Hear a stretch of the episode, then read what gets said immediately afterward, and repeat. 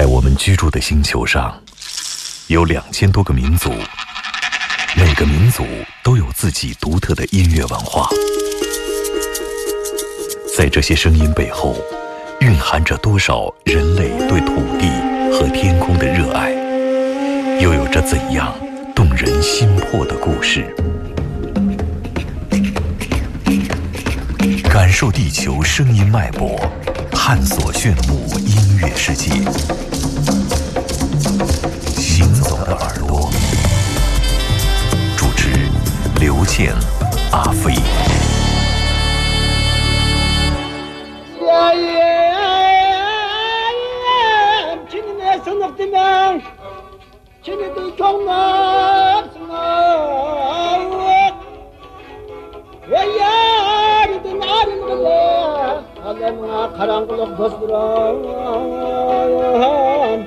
Derdin Allah bilmedi bana kim var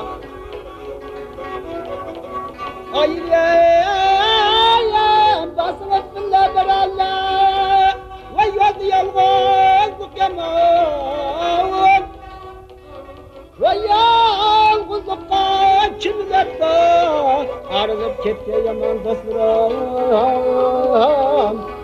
Derdim Allah.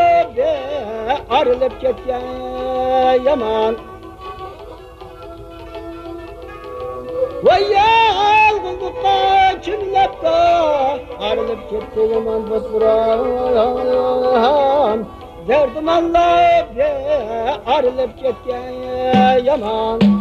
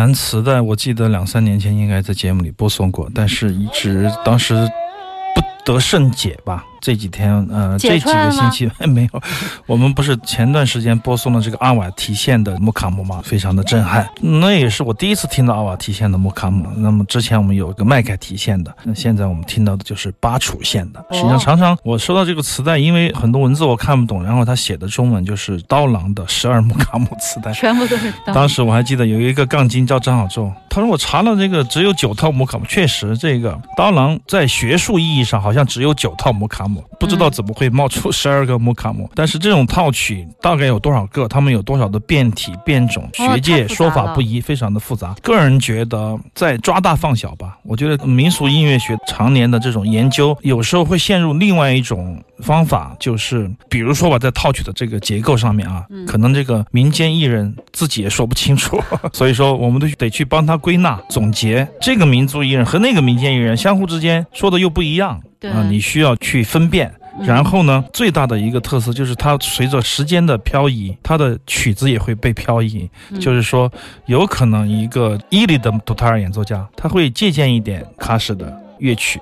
就这种民间的创作，有很多很多时候是在口传身授中间发生着，密切的变化的啊。嗯所以说，十二和九，管他呢，对我来说 好像我不太清楚。就像我们刚才说的那个话题，就是一个演奏者、研究者和一个听众对一张唱片、一个声音的要求和他想达到的目的都不太一样，所以说对于这个作品的定义也就完全不一样了。当然，这个木卡姆我发给马穆尔听，我说：“哎，这是什么？”他说：“那个巴楚县的木卡姆。”他哇说，他这也能 听出来吗？我现在都有一点点可以听出来，就是如果你听得多的话，比如说一个杜塔尔演奏家，一个萨塔尔的拉奏？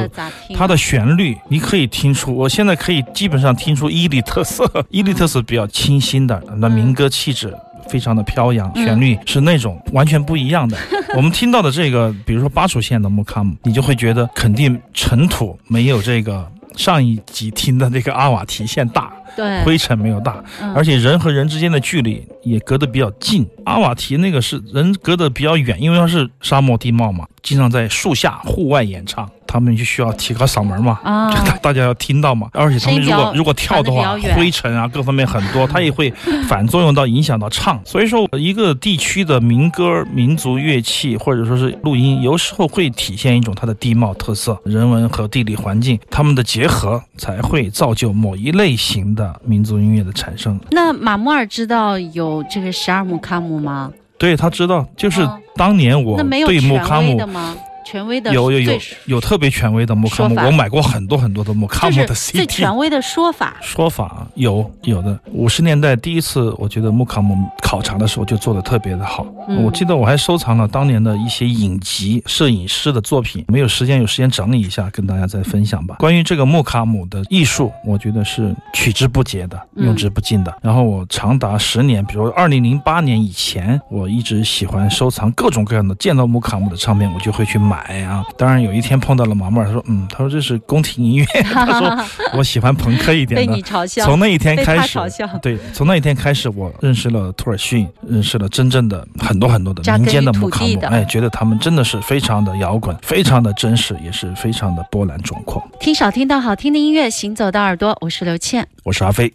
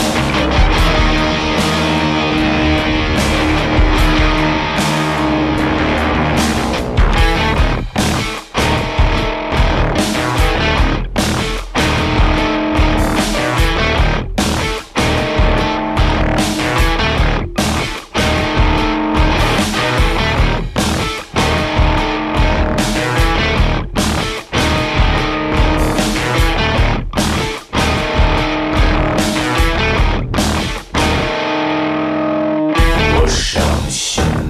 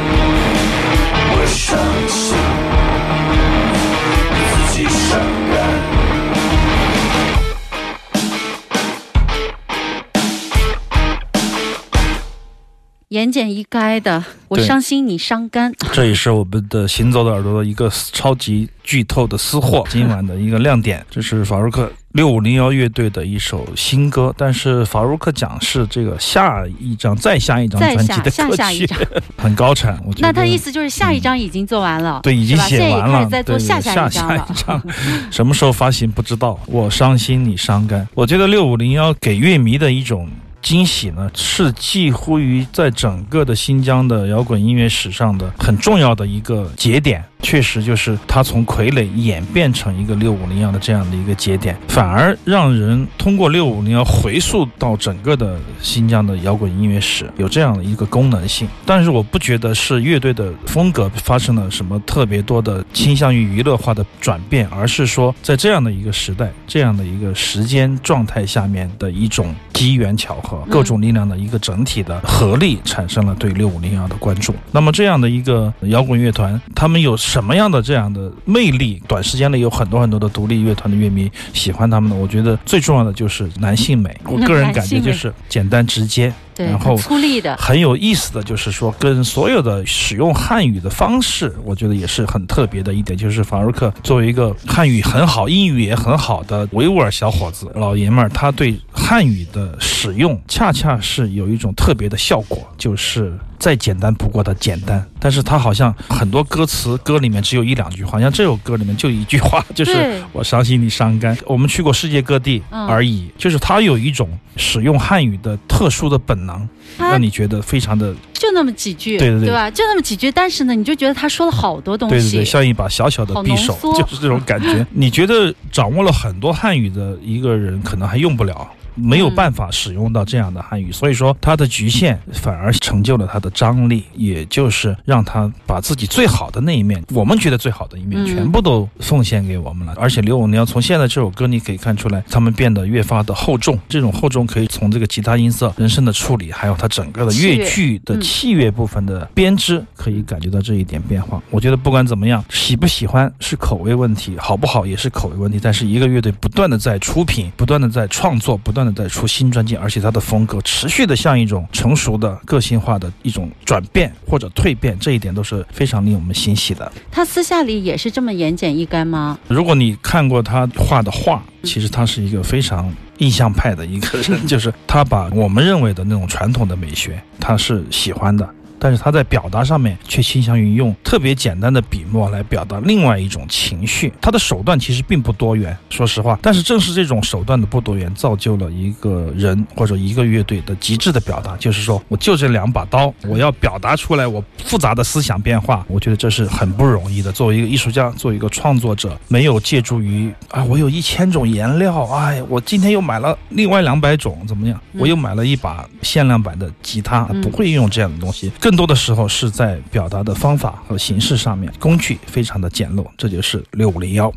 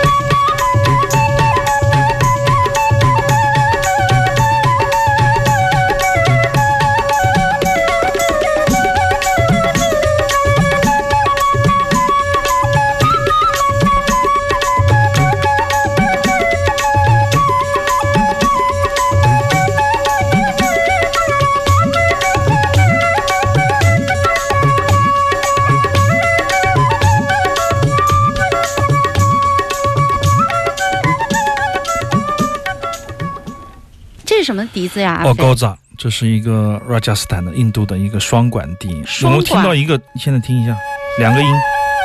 对，有一个音是的，一个哆，一个哆，嗯，对，循环换气哦，一口气一首。一个用于旋律，然后然后一个是垫底，垫底啊，嗯，双管笛，嗯。哇，一个人哦，对，很厉害。封面上也是有这个图片，八五年的一张田野录音的专辑，就是 Rajasthan 印度的 Rajasthan 沙漠里的这个音乐的一个 folk tune，就是民谣的曲调的一个黑胶的唱片。老丹跟我提起来几次，他会说这个太飞了，还有这个里面的曲子我很喜欢，哪一首哪一首。然后我我有时候迷迷糊糊的，我说哦是吧？我说我还没找到这个黑胶，我没有。他说你有，因为这个是你送给我的。然后昨天他又说他这个好，这个越听越好。但我想买这个管买不到，特别飞。他说这个曲调和节奏的那种变化气息。我又说，我说哦，我说那我的那个你也太不走心了。我说我没找，那我都送给你了，好像。他说你还有一张，然后我说比你清楚。然后我就有点晕了，我说我就找了很久，在家里找不出这一张。我今天就不得不说，我说你会不会录黑胶？录两首给我，我听一下。我想呼应他的这种感受，因为如果你在聊天的时候，你不知道别人说的那个歌曲是什么样的感觉，你忘记了，我觉得特别难受。我说不行，我必须得听到这个音乐。但我找了太久，没有。找到这个黑胶唱片，家里找比较困难，所以说就让老丹录出来，我觉得效果还不错，就是一种他要换气，那个底的笛子持续的那个声音，嗯，我觉得是非常好听。就是不是有点像呼麦的那种感觉呢？双声。但是它是吹出来，我觉得吹出来和手上的那个笛孔摁出来的吧，我觉得难度应该没有那么呼麦那样的走泛音的那个，但是这个也是很难的了，毫无疑问的了。对你要是走底音的话，有一个手指得一直摁着吧，对，然后其他手指在动是吧？对我特别印象深刻。今天我跟这个老丹说，我说我记得那个 Stephen Makers 很喜欢用一个双管笛，哦，就伊朗的还是印度的？对对对对对，他是。短的我没有见过用过长的，老谭说，哎，短的那个差不多是葫芦丝，他说我找那个长的找不到，很好的一张唱片，我从他录的感觉也知道，我非常喜欢。还有一首没有时间放了啊，下周有空跟大家再继续分享。